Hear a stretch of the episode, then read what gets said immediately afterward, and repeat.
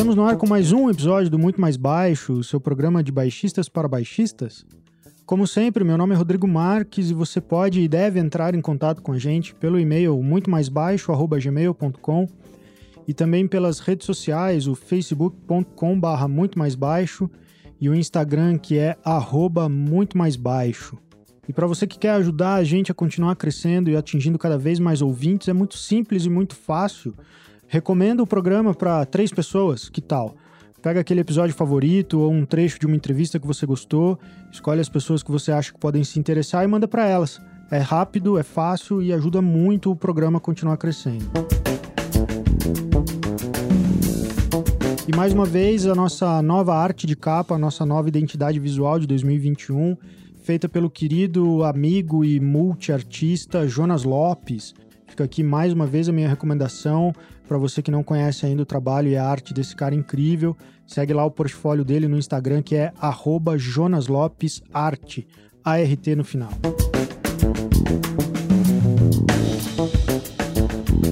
E hoje, sexta-feira, dia 5 de março, a gente chega ao episódio número 48. Daqui a duas semanas a gente fecha um número redondo de 50 programas do Muito Mais Baixo. E para comemorar isso, a gente já está elaborando um monte de coisa legal. E a principal delas é um sorteio super especial para o episódio 50 de três livros do Glauco Souter, baixista, educador, pesquisador, que é o livro Levadas Brasileiras.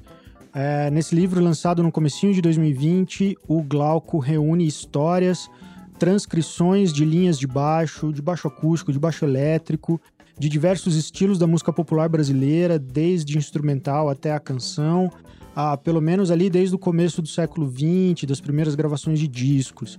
Então é um livro muito legal, o Glauco fez um trabalho muito caprichado, de uma leitura muito prazerosa, um dos livros sobre contrabaixo brasileiro mais legais que eu li nos últimos anos. E para participar vai ser muito fácil, a partir da próxima segunda-feira, dia 8, fiquem ligados no Instagram, arroba muito mais baixo, o sorteio vai acontecer por lá.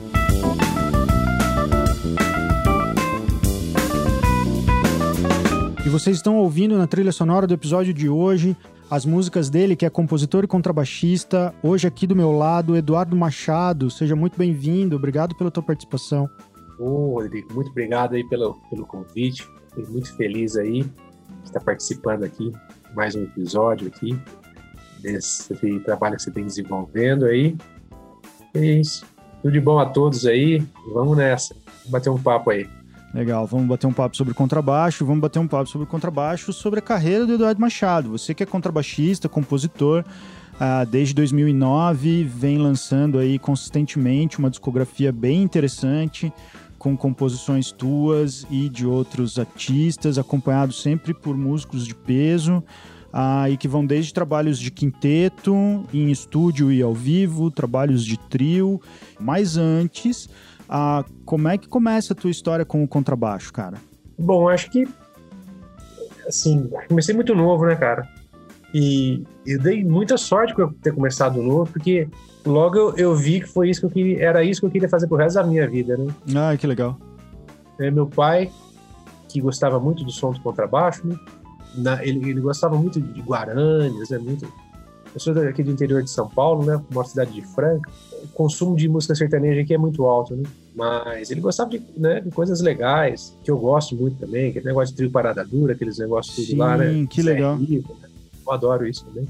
que massa. Eu gostava muito daquela linha do baixo na Guarana, né? Ele pirava. Embora ele não tocasse nenhum instrumento assim, e ele gostava muito do som do baixo e sempre me incentivou. Até um dia que ele me levou na escola de música, eu quero que esse menino toque contrabaixo. Ah, que legal. Aí vamos lá. Ah, então não sabia o que era contrabaixo, né? Eu não conseguia identificar direito o baixo nas músicas ainda, mas ele queria que eu tocasse, aí eu, aí eu comecei, rapaz, poxa, e logo me apaixonei. Isso foi em 86. Uhum. Que idade você tinha? Você falou que era bem novo? 12, 12 anos. 12 anos, garoto mesmo. Aí, rapaz, aí já comecei a aprender umas músicas. Aí eu sempre fui meio carudo, assim. Aí tinha um lugar aqui que tinha uma, uma segunda-feira de canja dos músicos. Cara, tipo, três meses de aula, eu já ia, já ia lá dar canja. Que legal. As músicas que eu já aprendia na escola, né? E, e, sempre fui, assim, meio que empreendedor. Sempre já chamei uns amigos, assim, montei uma, uma banda, os, os, meninos, os amigos da escola, né? Começamos a ensaiar, já comecei a fechar algumas datas em bares. Eu sempre fui, assim, o cara chato. Assim, montava os caras, assim, montava a banda, pegava no pé de todo mundo para ensaiar todo final de uhum. semana. Uhum, legal. Eu corria atrás de tudo, né? Fechava show, enchia o saco dos caras. Às vezes os caras não que, queria fazer outras coisas, queria jogar bola e eu queria só ensaiar. Legal, porque é esse lado que pouco se fala e a gente pouco aprende também. Eu praticamente não aprendi nada sobre isso, assim, do que que envolve fora do tocar pra gente poder tocar, né? A gente fica estudando repertório, fica estudando um instrumento, mas se ninguém chama a gente para tocar, a gente não toca. Então, essa coisa de correr atrás dos músicos, montar o grupo, fazer ensaio, uh, tentar fechar data, seja em bar, evento privado, festival, alguma coisa assim. E para isso precisa montar uma gravação, e para isso precisa montar um currículo, e para isso precisa alocar um equipamento de som, porque às vezes não tem. Né? Assim, tudo que tá em volta para poder acontecer o show, né? Isso é muito legal. É, é assim, a, a, gente vai surgindo da necessidade, né, Rodrigo? A gente, quando a gente não tem alguém para fazer, a gente tem que fazer, né? Então a gente acaba aprendendo, né? E, e é importante, né? E, e desde, cara, e eu passei por muitas fases, né, cara? E dentro da música, assim, a música tem um universo muito grande, né, cara, que a gente pode trabalhar. É, desde a, dessas bandinhas, com os amigos da escola, que a gente começou a tocar, depois já comecei a, a, a trabalhar em em bares, em outros formatos. Às vezes não tinha com quem tocar, bicho. Aí comecei a tocar voz e violão e eu tinha uma bateria eletrônica é, da Giannini, porra, meu. Caramba. É, final dos anos 80, né, cara? Uhum. Aí peguei o violão emprestado de um amigo e tocava voz, violão e bateria eletrônica. Sempre fui assim, sempre corri muito atrás, né? Depois já comecei a tocar com, com, com o pessoal é, que tocava mais tempo, assim, já na noite, né? E na época o repertório era muito bom também.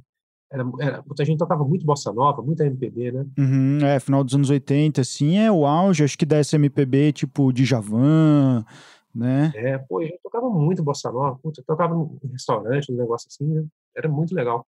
E, e nisso, cara, e, e, e sempre gostei muito de rock and roll também, né, cara? Então, ensaiava metal de dia, de final de semana, assim, com, com os amigos, e à noite tocava bossa nova, tocava MPB, é, e assim sempre foi, né? E, e, e, já tinha, eu comecei a montar meu equipamento de som, pô, cara, aí eu, cara, eu, eu sabia montar PA, cara, eu assim, sei montar, né? Montar PA, sabe, ligar tudo, pá, liga crossover, potência, não sei, eu, cara, uhum. eu sei, na música eu sei fazer muitas coisas, né? Aprendi de fazer muitas coisas na música, né? Mas eu sempre gostei muito de estudar também, né?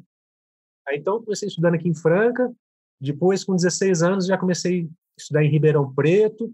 Aí, depois, logo, logo quando eu estava fiz 17, surgiu a oportunidade de estudar com Pixinga. Oh, que legal. Os amigos estavam estudando, estavam começando a estudar em São Paulo. Aí eu comecei a fazer aula com Pixinga, cara. Foi muito legal.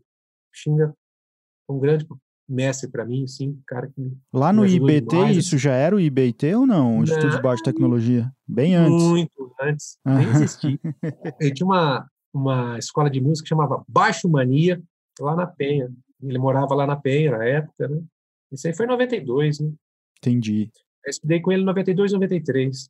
E ele sempre muito rigoroso, né, cara? E, e isso foi muito bom, cara. Uhum. É bom pegar uns professores rigorosos assim, né? Sim, claro. Ajuda a gente crescer muito. E, e aí, enfim, sempre depois do Bixinga, aí sempre toquei muito, né, cara? E sempre tocando, né, cara? Toquei demais da conta, cara.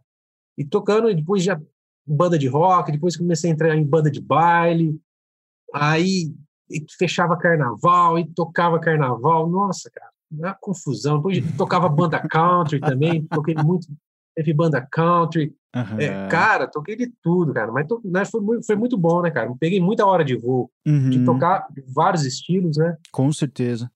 Com, confusão aqui no interior, a gente toca de tudo aqui, né? Tocava em bar, a gente tinha uma, uma banda legal, a gente tocava em muitos bares da região. A gente, pô, a gente tocava pra caramba, cara. Tipo assim, é, cinco, seis shows por semana. Caramba! É, era, era normal tocar, tipo, de quinta a domingo e, e, e muitas, e, muitas vezes tocava duas vezes na quinta, duas vezes no sábado, era, era comum isso, né? Ralava muito. Caramba, e hoje não tem como mais, quer dizer, não só por conta da pandemia, né? A grande maioria dos bares aí, é, caso assim, até uns anos atrás, assim, aí, aí, foi mudando as coisas, né, cara? Foi, foi, aumentando muito o número de gente tocando. Na, né, nessa época aí não, não, tinha tantas bandas assim que nem tem hoje, né? Entendi. Era uma época diferente, né? Uhum. Mas era boa. Né? Legal. Né? Consegui comprar os meus baixos, os baixos que eu, que eu gostava. E, e logo surgiu uma, uma oportunidade para mim ir para a Europa. Tenho uma irmã, né, que ela morou muito tempo em Berna, né? Uhum, que legal. É a capital da Suíça, né? Uhum. Não é Zurique, tá, Não confunda. Nem Genebra, né? É, é. é então, olha a aula de geografia aí com o Eduardo Machado.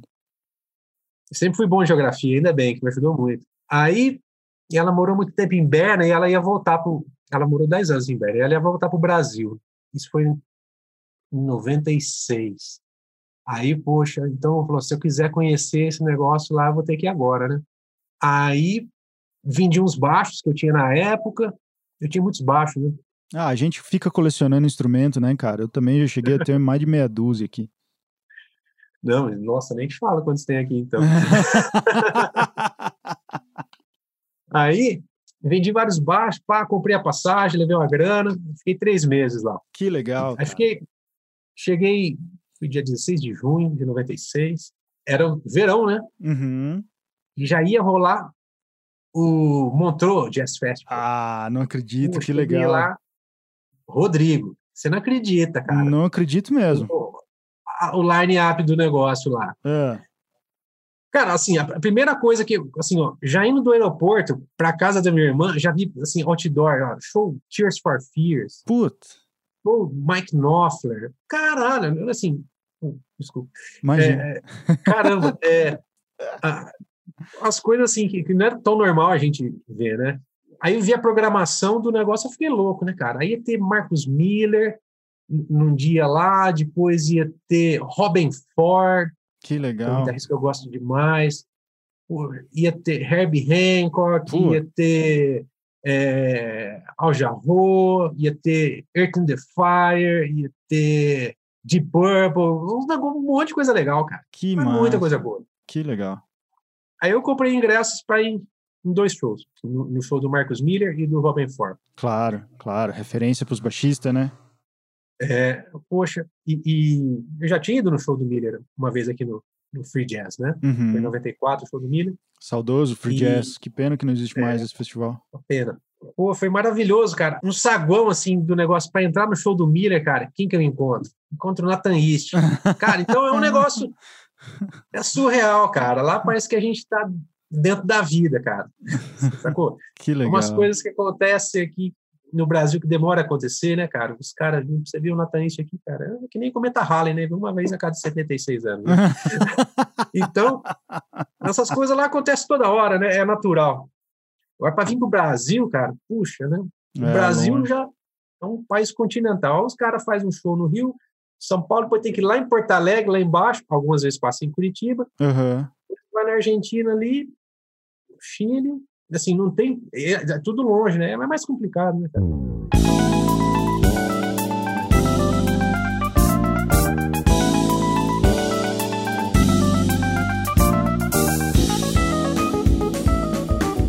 Ainda lá na Europa, tive oportunidade, fui para Londres, aí tive oportunidade de fazer um curso lá no, no, no BIT. Que legal. É, uma escola muito, muito legal, muito tradicional, né? Cara que me dava aula lá, o Garth, ele era o baixista da Tina Turner. Que massa. Um cara muito gente boa. Foi importante para mim, fiz um curso rápido lá. Uhum. E foi, isso aí foi muito importante para mim, cara, porque é, eu viajei à Europa, assim que eu, depois eu fui para um monte de países, né? França, Alemanha, Áustria, Holanda, Itália, bicho. E sem falar inglês direito, eu sou carudo, né, cara? Não precisa falar nada não, cara. Liga o baixo ali, sai tocando, todo mundo te entende. Pô, dava canja lá em Londres, eu, era carudo, né, cara? Que legal. Enfim, aí foi importante que eu, que eu vi, eu, não, eu perdi aquele medo, né? Aquele, assim, porque até antes da gente ir, fazer uma viagem dessa, assim, a gente, né, fica com uns receios, como é que é. Putz, eu fui uma vez, perdi o medo, beleza. Ah, isso é legal. Boa, voltei, eu vi o que, que eu precisava fazer. Aí eu descobri, cara, o que, que eu precisava fazer. Foi importantíssima essa viagem. Eu conto dela porque foi importantíssimo. Porque eu descobri que eu precisava fazer. Eu precisava tocar música brasileira. Se eu quisesse tocar lá fora, eu tinha que tocar música brasileira. E outra coisa que eu precisava fazer, estudar. O que, que eu fiz? Entrei em Tatuí, né? Comecei a estudar com foco em música brasileira e sempre com esse sonho, né? De voltar para tocar lá. Que legal. Na Europa. Formei em Tatuí em 2002. E isso, desde a adolescência, eu, eu, eu não falei ali atrás, mas eu, eu, já comecei a tocar música instrumental com 16 anos aqui, né? Já comecei a tocar. O, quem que eu conheci? Eu conheci, entrei na música instrumental pelo Arthur Maia. Ah, maravilhoso, claro. A gente tinha um programa na, na TV Cultura, aos domingos, que é o Jazz Brasil, né? Então eu assisti um show do Cama de Gato. Puta, puta grupo. Eu gravei, eu tenho a fita de VHS aqui ainda desse show do Cama de Gato. Que legal. Então é um show que eu assisti centenas de vezes, né? Eu, eu vi Celso Pixinga nesse programa, né? Isso aí foi né, nos anos 80 ainda, né? Eu vi o Arismar tocando. Então foi esses caras que eu, que eu vi tocando primeiro, assim. Entrei pela música instrumental por aí. Que ótimo. Né? Tinha uma revista de música na época, chamava Revista Bis, era uma revista pop, assim, né? Sou das antigas, cara, né? não, imagina, cara. Não sou tão velho, não. Sou 74 modelo 5, tá, galera? Então, aí, essa revista Bis, eu, uma vez, eu tava lendo ela, eu vi uma reportagem, uma matéria sobre o Arthur Maia. E aí eu vi que ele já, né, que ele tocava, já tinha tocado com o Martinho da Vila, com o Ivan Lins, né? Ele, na época ele já tinha tocado com o Lulu Sanz, que na época ele estava tocando com Ego Trip, né? Aí falava do, dos baixos que ele tinha, ele tocava com Cama de Gato, então, pô, ali já não, conheci o Arthur ali e logo já saiu o negócio, passou esse, esse, esse show do Cama de Gato na TV. E logo depois disso, a Janine lançou é, alguns vídeos, né? Se não me engano, são três vídeos. É um de baixo, que é o Arthur Maia. Eram um, uns videoaulas, né? De HS. Uhum, uhum. Olha, ele tem ali, foi buscar. Que legal. Olha aí, que legal, cara. Um vídeo, tem um VHS aqui do Arthur Maia. De guitarra era o Nelson Faria. De violão era o Ulisses Rocha. Uh, maravilhoso também. Então, eu comprei esse negócio aqui. E esse, isso aqui é o material que eu tinha, né? Eu, eu, tinha, eu já tinha dois vídeos para mim assistir. Eu assisti o show do, do, Cama de Gato e ficava vendo o vídeo aula do Arthur, né? Também que eu assisti centenas de vezes.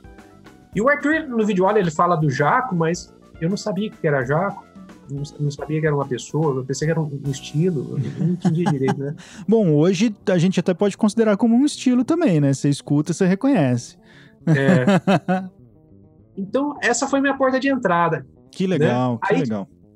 Depois eu lembro que passou, tinha um, um, outro canal de TV que passou um show do Larry, é, Larry Calton, que eu assisti, que lá me marcou também. O Larry Calton. E tinha um baixista gordão, meio sisudão, assim, tocando com baixo seis cordas, com o braço dessa largura, assim, ó. Que mais tarde eu, eu fui saber, né? É. Que era um tal de Anthony Jackson. É, então, claro. Então aí, aí eu sempre fui gostando. Aí tinha um pessoal aqui que já tocava umas MPB, tocava alguns teminhas, aí a gente começou a tocar nos bares aqui, isso com 16 anos, né? Aí comecei a tocar uns teminhas, né? De jazz, bossa Daí nova. Foi entrando em contato com a música de... instrumental. É, eu sempre gostei muito de bossa nova. Sim. Eu falei várias vezes de bossa nova porque eu gosto muito. Uhum, uhum. E aí foi, aí foi, aí quando eu fui estudar com bichinho, aí que eu conheci o negócio de jaco mesmo, aí que eu fiquei sabendo que era um baixista. E toda vez que eu ia fazer aula com o Pixinga, eu passava lá na Teodoro Sampaio, lá na Pops, e comprava Sim. um CD. Uhum. Né? Aí o primeiro CD que eu comprei foi o do Jaco, aquele, né? Uhum. Aquele primeiro. na capa, não, aí, cara, imagina, 16 anos de idade escutar um negócio daquele lá. 17 anos. Poxa, eu falei, mas não entendi nada, né, cara? Caramba, o que, que é isso aqui? Pô, isso aí é baixo, cara? Umas músicas esquisitas, tocando Dona Lívia. Ah, rapaz, mas o que, que é isso aqui? Estranho, hein? Diferente, né? Eu só gostei de Come On Come Over, né? E uhum. gostei de contínuo. Né? Depois o disco é, é, é, mais torto, é difícil a gente, né, de primeira, assim. É, assim, exato. né? Uhum. Eu conheci uns negócios mais in, né, mais melódico, né? Então... A gente vai aprendendo a gostar com o tempo dessas coisas, porque a gente vai entendendo um pouco mais, né? Vai né, adquirindo também uma certa maturidade, vai aumentando conhecimento, vai estudando um pouco mais, dessas coisas passam a ser né, é, mais apreciadas, assim, né? Exatamente. Né? Não foi de prima assim que eu saí amando o Jaco, não. Foi é. difícil, né, no começo para digerir o negócio. Eu gostei demais do Come On Come Over, o contínuo eu achei bonito. Uhum, não, mas, é, mas eu era o disco que eu tinha, né? Então eu ficava escutando aquele disco, né? Aí, aí, foi, aí foi batendo no coração, né? Fui, eu fui comprando outros discos, foi me apaixonando, né?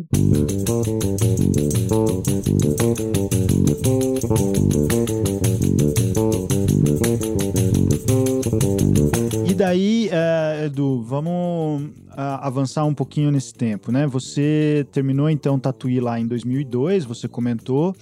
E a partir de 2019, 2009, desculpa, então a partir de 2009 você inaugura, vamos dizer assim, uma nova fase ou uma outra fase, que é a tua parte como compositor, daí lançando teus discos e teus trabalhos solos, né? O primeiro é, homônimo, Eduardo Machado, de 2009. É, e dali para cá, acho que são mais de meia dúzia de discos aí, como eu comentei no início do episódio, em várias formações, né? De trios a duos a quintetos. Como é que é esse, esse teu trabalho? Como é que foi essa tua experiência desse primeiro disco como uh, artista solo, né? Como musicista solo, líder do seu próprio trabalho. Então, o processo de gravação, as composições, os arranjos, é, tem participações incríveis nesse teu primeiro disco, inclusive do Arthur Maia, que você tanto citou agora, Chico Oliveira, Diego Figueiredo, Alexandre Cunha, Gabriel Gossi, Ferragutti. É, conta um pouco pra gente. Então, aí, aí foi aquele negócio que eu tava falando, né? Primeira vez que eu fui na Europa. Então, eu precisava, sabia que eu queria me especializar em música brasileira, precisava o negócio do, do, trabalho autoral é muito importante, embora seja muito mais difícil. Uhum. Mas depois que você consegue vencer essa barreirinha aí, que eu acho que tem muito a ver com o que você falou do medo também, né? Me, me chamou a atenção essa coisa do medo. Não sei se, se podemos relacionar com isso. A gente, principalmente quando está estudando, quando está tocando ainda muito na noite, vários estilos, várias bandas, parece que ainda tem um certo medo nesse sentido de será que eu sou bom o suficiente? Será que eu tô pronto para começar a compor? Será que eu tô pronto para começar a ter meu próprio trabalho, meu grupo solo? E, e, e meio que parece que tem a, a, sensação que domina é que nunca tá, tão, nunca tá bom ainda, nunca tá bom ainda. E a gente de fato não vence essa primeira barreira, né? É. Não, mas isso, isso aí que você falou é, é verdade mesmo, cara. A gente fica meio que receoso com isso. Será que eu tô pronto? Será que é, eu sou muito. É, é muita vaidade minha, é, eu não sou muito né, exibido para lançar um disco, né? Uma coisa assim. É, a gente tem, né, a gente fica meio cabreiro com esse negócio. Mas é, também com essas sonho, referências, né, né, que são referências tipo Arthur Maia, referência, Marcos Miller, referência. Pô, daí fico olhando para esses caras e falo, quem sou eu para lançar um disco, né? Tem um pouco disso também, né? Os ídolos, né? É, exatamente. Mas daí Mas vamos eu... voltar. Você foi lá e venceu essa barreira. Isso. Aí eu, em 2007, montei meu trio. Beleza. Aí comecei. Eu tocava os standards, música brasileira, chorinho, sempre gostei de tocar essas coisas aí. E comecei a compor umas musiquinhas, né? E a gente começou a tocar no, nos shows aqui, como, assim, tem uma certa articulação, né? E na região aqui o pessoal me conhece mais, né? Então comecei a tocar aqui, toquei ali, fazia uma musiquinha, a gente ensaiava bastante e ia tocando sempre músicas minhas, aí a gente, né, nos shows, a gente foi amadurecendo as músicas, né, com isso. Aí depois, quando a gente, eu falei assim, agora vamos começar a gravar o disco, né? O disco saiu em 2009, mas a gente começou a gravar em 2008, então a gente já tocava aquelas músicas já fazia algum tempo, né? Então foi bem tranquilo, né? Uhum. Então, é o então melhor jeito de gravar um disco, né? Quando já tá todo mundo bem é, ensaiado, tocando bem as músicas. Já tá em, com as músicas né, interiorizado. Então, mas eu não eu tinha umas quatro músicas só, quatro, cinco. Aí eu acabei, come, começou a gravar, então eu tive que compor, aí fui compondo, fui compondo, a gente ia ensaiando, ensaiando, pá, gravei o disco. Aí fui chamando os amigos, né? A, a estrutura do disco, né, o pessoal que tocava comigo na época, e chamei os amigos para participar, né? Chamei, chamei o Diego Figueiredo, que é um grande amigo meu, um músico aqui da minha cidade, chamei o Gabriel Grossi, que é um grande amigo também, grande parceiro de som também, Chico Oliveira, trompete, eu chamei o Arthur, né? Eu, eu, eu, não falei anteriormente aí, mas eu sou um cara de muita sorte, cara. Eu consegui ficar amigo dos meus ídolos, né? Uhum, então. Que legal. Essa é a pergunta que eu ia fazer, assim, né? Com, com o Arthur sendo uma das né, primeiras referências da música instrumental para você e da música brasileira, claro, do contrabaixo brasileiro.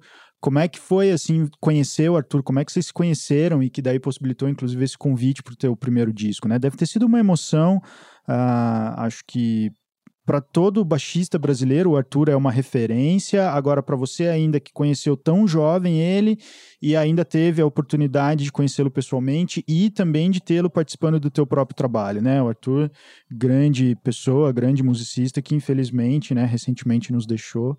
Ah, é. Mas como que foi, cara, que, a, essa situação que vocês se conheceram, assim? Eu conheci o Arthur no banheiro. Tá bom, não precisa no banheiro, dizer o que vocês estavam fazendo, cara. No banheiro do Free Jazz, cara. Eu, eu, é, eu não fui no Free Jazz no ano seguinte daquele que eu havia dito, eu fui no Marcos Miller. No ano, no ano seguinte veio o Tito Puente. Ai, né? que demais. Aí eu fui, e, e, e quem abriu o show do, do Tito Puente foi uma Brazilian Jazz Band, não sei lá, um, uma banda que eles montaram lá, e o baixista era o Arthur. Uhum. Aí acabou sei lá, antes do show lá, eu fui lá no, no banheiro, né, cara? Foi, encontrei o Arthur lá no banheiro. Pô, cara.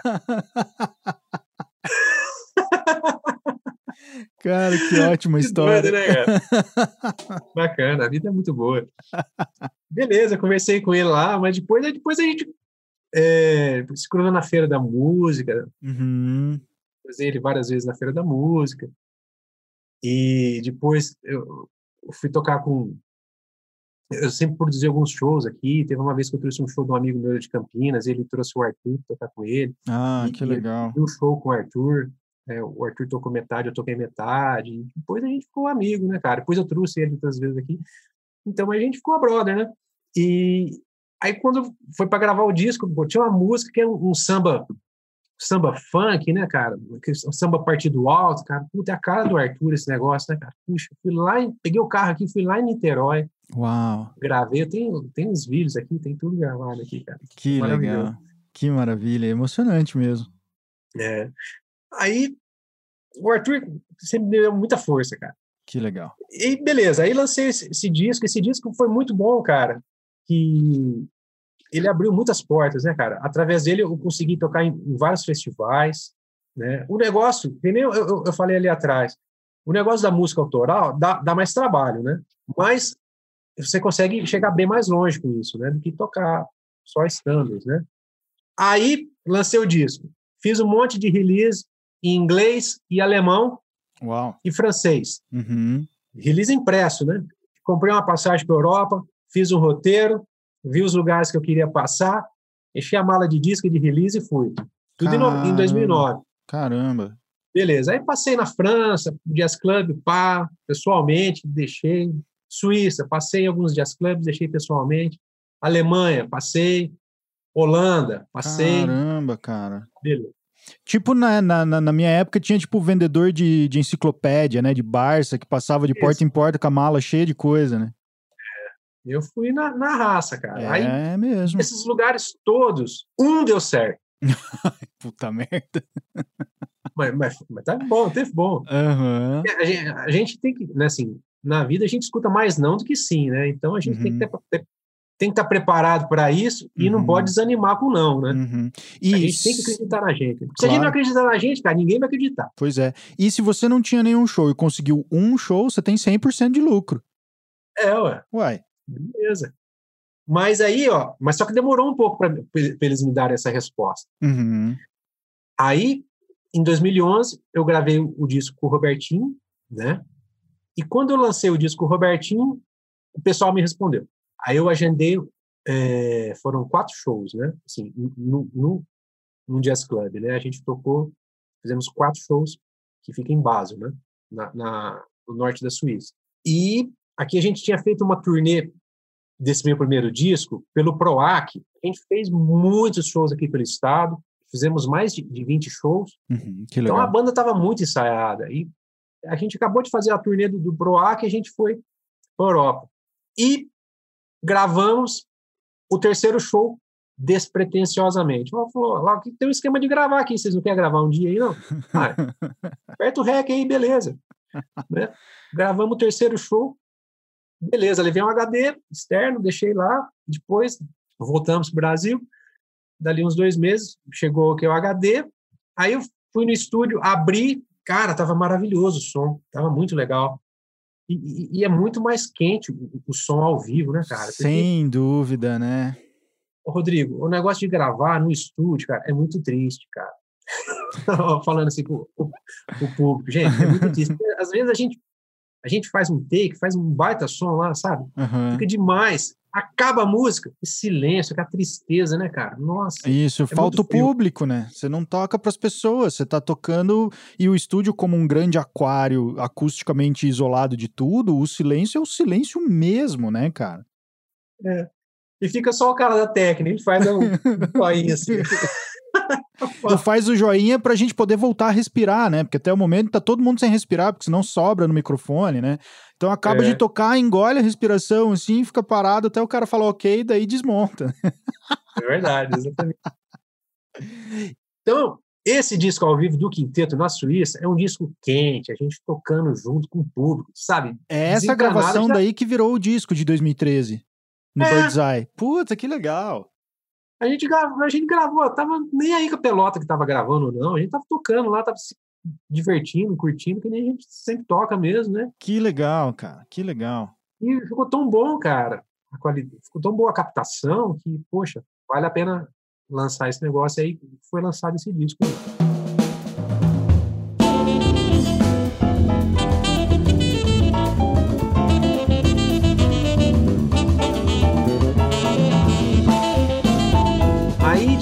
Aí fiz, fiz algumas turnês com o Diego ainda, fomos para a Ásia. Depois, ah, eu tava produzindo, eu sempre produzi né, os shows aqui, né? Como eu falei, eu, eu mesmo fazia meus shows, aí comecei a trazer show de outras pessoas. Acabei virando um produtor cultural aqui. Aí o Pixinga tava com aquele o, o, o, Best, o Pixinga Best Festival, né? Sim. Que é um festival que ele tava fez no Brasil, Brasil inteiro, inteiro, era super legal. E aí eu comecei a, a trazer esse festival aqui para minha cidade. Então veio vários baixistas, conheci muita gente. Em 2014, tive a oportunidade, um convite de, de participar no festival nos Estados Unidos, em New Hampshire. Foi muito legal. Vários baixistas da pesada, Michael Mary, poxa, a galera da pesada. Aí eu fiquei mais envolvido com esse negócio de produção e, e tocando, né? Fiquei algum, teve um hiato aí de produção de discos. Em 2015, eu comecei a gravar dois discos. Gravei dois discos em, no final de 2015. E eu gosto de é, gravar trabalhos diferentes, né?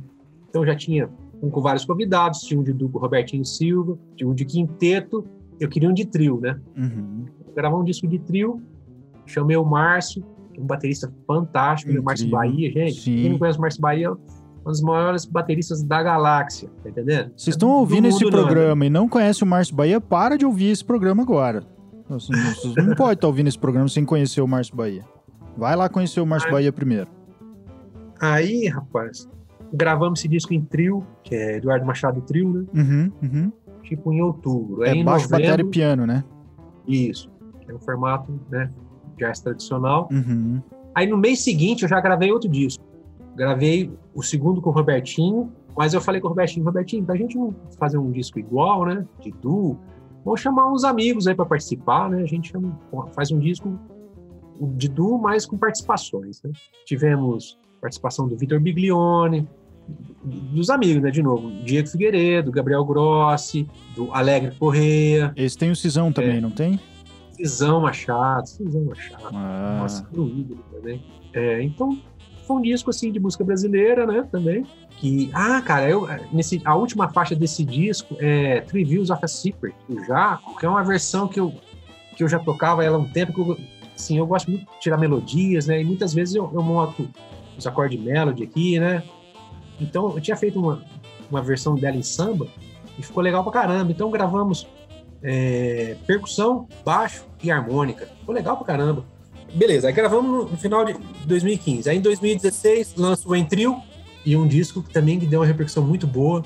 Tocamos em muitos festivais, tocamos aqui do Brasil, tocamos em São Paulo, Minas Gerais, Goiás, Santa Catarina, andamos bastante com esse disco. Que legal. Aí depois, na sequência, já lancei o outro, que é o União 2, né? Com o Robertinho Silva. Também tocamos em vários festivais. E no, no final desse ano, mais turnê para Europa, né? Ah, então.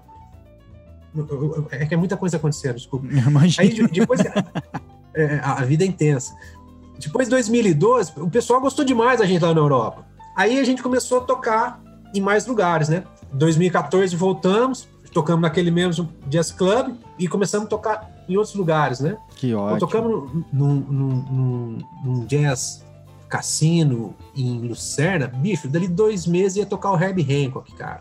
Pô, no, no mesmo palco. Depois ia tocar o Red Meldau também em janeiro. Então, a gente começou a tocar em mais lugares, né? Depois já, já tocamos na Alemanha também. Então, pô, fizemos um show em Mainz, cara, que foi um negócio de louco, cara. Que a galera legal. ficou alucinada, cara. Nossa, foi muito legal. E tocando uns baião pra frente, né, cara? Tocando tipo, forró Brasil, uns negócios assim, uns alemão dançando, cara. Que hilário, muito legal. Que divertido. Cara, porque é, é um quinteto, mas é a vibe de rock, né, cara? Que é, que é, o, é a pegada é, né? todo mundo tocando rock, né? com pressão, né? Pressão, cara. Um negócio, um baião, né? Rock and roll, né? Maravilhoso. Beleza. Aí depois lancei o Entril. Aí no, em 2016, lancei o outro também. Aí turnei na Europa no final do ano. Aí cada vez, né, expandindo mais. Aí começamos a tocar no sul da França, tocamos em Paris, tocamos em Amsterdã, Suíça, Alemanha, né? E sempre aí foi aumentando, né? Uhum, muito bom, cara. É aquela Aí- coisa, né? Depois do primeiro pontapé inicial ali, com um pouco de paciência e continuando na ralação, as coisas foram acontecendo, né? E depois, cara, aí 2019, outra turnê, aí cada vez ficando maior. Aí passei todos esses países que eu falei e começamos a ir mais pro leste também. Aí começamos a tocar na Eslováquia, Polônia. Cara, então, poxa, agora a gente já tem um circuito, né? Que a gente pode ir pra Europa, né? Que legal. Na verdade, esse mês agora, se não fosse a pandemia, a gente estaria lá. né? Pois é, cara, depois de abrir tantas portas com tanta força, agora vem essa porcaria desse vírus maldito. É, mas.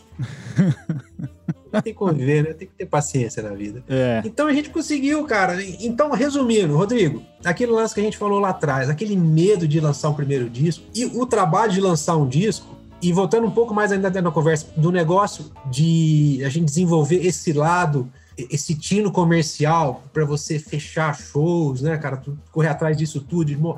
Lá do começo, que, você, né, que a gente começou, né, do início da conversa, falou de montar a banda, de organizar ensaio, de vender show.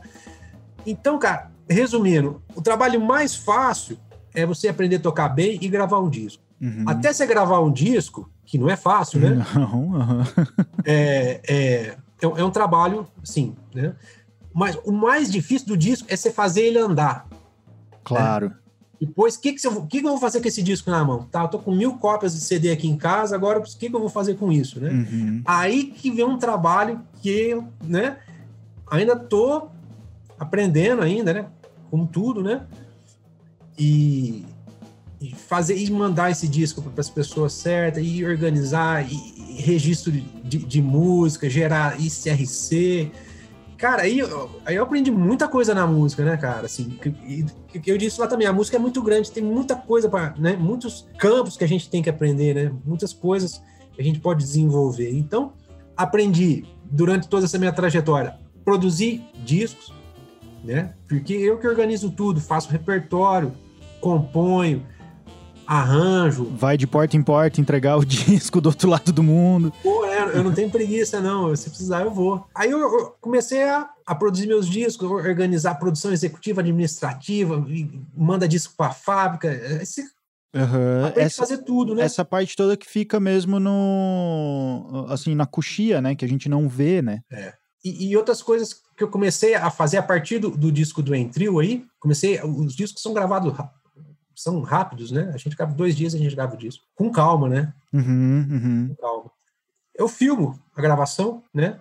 Comecei, comecei a produzir o making off, Ah, os making legal. off, né? Então eu gravei o do, do Entril, tem o making off, e já comecei a colocar isso na mídia, né? Então, o cara que leva o CD, põe lá no, no, no PC ou no notebook que tem aquele negócio lá, o cara consegue assistir, né? Já assiste o processo de gravação. Isso é muito legal, cara, porque É, de uma certa forma mostra um processo que, como eu disse, fica na maioria dos casos escondido, né, nos bastidores só, e que de uma certa forma desmistifica e aproxima o ouvinte do trabalho, né? Porque ele vê como a coisa foi feita. Exatamente. Que eu tenho curiosidade nisso, né? Eu gostaria de ver como é que foi produzido o primeiro disco do Jaco, né? O, o disco do Miller. Eu gostaria de ver. Então, né, Uhum. humildemente, né, na, na minha esca- escala, eu consegui, comecei a fazer isso, que eu acho que é um negócio interessante, né? Aí o disco que eu gravei no, no mês seguinte foi com o Robertinho, além do, do making off, comecei a colocar as partituras, fotos das, das gravações, comecei a colocar playbacks para baixo e para batera. Olha, daí o pessoal toca junto. É. Pô, é um puta trabalho completo, né? Porque daí você tem o trabalho artístico, você tem o trabalho cinematográfico, assim, né? De, de,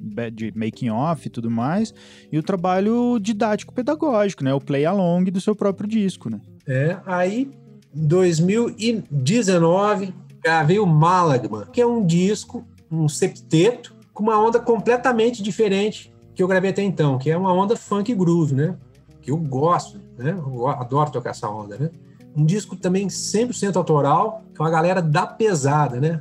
E outra coisa, quando você vai produzir um disco, você faz o repertório, beleza. Quem vai tocar bem esse, esse, di- essas músicas, né? Sim. Aí você escolhe o cara que, por exemplo, tocar música brasileira, o baterista para tocar, né? Eu chamo, é o Márcio Bahia, quando eu quero, né? Quando eu quero umas coisas mais espacial, mais louca, quem eu chamo? Robertinho Silva, né? Bob Silva. Aí, pô, vou gravar esse disco funk. Pô, quem que eu vou chamar? Pô, chamei o Bala. Quero metaleira, quem que eu chamo? Chamei os caras que eu, que eu admiro. O pessoal do funk como Legusta, né? Ah, Galera que lá. legal. O tecladista é amigo meu, que é o do funk também. A gente estava junto em Tatuí, que é o Heron, me ajudou demais na produção, na pré-produção do álbum. Que legal. Guitarrista, chamei um baita de um guitarrista, que é o, é o Hendrix e, e Scott Henderson brasileiro, que chama Mauro Hector. Ah, sim. Cara, É fantástico, é um baita guitarrista, lá de Santos. Então montei uma banda, né, pra tocar esse negócio aí. Bicho, o, o álbum ficou uma pancada. Que som, cara. Eu fiquei feliz demais, cara, com o resultado final desse disco. E negócio de masterização. Quando eu tive lá nos Estados Unidos em 2014, eu conheci um cara, olha só, lá em Nova York eu conheci um, um cara de Guaratinguetá, que morava lá há muitos anos, o Vitor. Ele mora há muitos anos em Nova York e ele fez curso de. Ele é baterista, só que ele fez curso de áudio, de gravação na Berkeley, então ele trabalhava em estúdios. E estava trabalhando nos estúdios grandes lá, tipo um estúdio lá, que- aquele 50 Cents. Conhece o 50 Cents? É os caras do rap, né? A gente tem que conhecer de tudo, gente. Não adianta só ficar olhando pro- pra música É. instrumental, não. Não. Então ele trabalhava em estúdios grandes. E eu comecei a mandar os álbuns para ele masterizar. Cara, Aí que linda a diferença. masterização dele, cara. Que legal. Os agudos, vem, sabe, vem cristalino, cara, demais. Aí, do Entril pra frente, todas as masterizações eu tenho feito com esse meu amigo que mora lá em Nova York. Olha só, de Guaraqui, Guaratinguetá. É, olha só que pequeno, cara. Que coisa, cara, que coisa. Muito legal esses caminhos que o mundo dá, essas voltas que o mundo dá, né? Muito bom, cara. Infelizmente, o nosso tempo é curto. Eu quero agradecer mais uma vez a tua participação aqui, já deixar um convite para uma próxima. Ah, e para quem tá ouvindo, quer entrar em contato contigo, conhecer um pouco melhor o teu trabalho, teu site, tuas redes sociais, como é que faz? Ah, Eduardo Machado Base, Instagram, é, no YouTube também é a mesma coisa, Facebook, página, tem meu site, eduardo-machado.com. E é isso aí, né, cara? E, e durante essa pandemia, cara, poxa, compus dois discos. Que legal, Me- A semana que vem eu vou estar gravando um disco novo já. que ótimo, olha aí. Lancei um disco de trio, né? Do Scratch Trio, logo quando começou a pandemia, a gente já lançou em, em maio de 2020, lançamos um de trio e a produção não para. Olha, muito bom, muito bom. Eu vou deixar todos os links aí das redes do Eduardo Machado na descrição do episódio. Com um clique vocês conseguem acessar diretamente. E o site é muito legal, tem toda a discografia lá também, fotos, bio, informações legais. E os discos também em todas as plataformas digitais. E esses vídeos do Making Off no YouTube, vale muito a pena assistir. Eduardo, mais uma vez, querido, muito obrigado pela tua participação. Um grande abraço e espero revê-lo em breve. Opa, eu que agradeço aí. Obrigado pelo convite, obrigado pelo espaço aí que você abriu para contar um pouco do meu, da minha trajetória aí. É isso aí. Um forte abraço a todos também, tá? Que continue ligado aí nos próximos episódios também.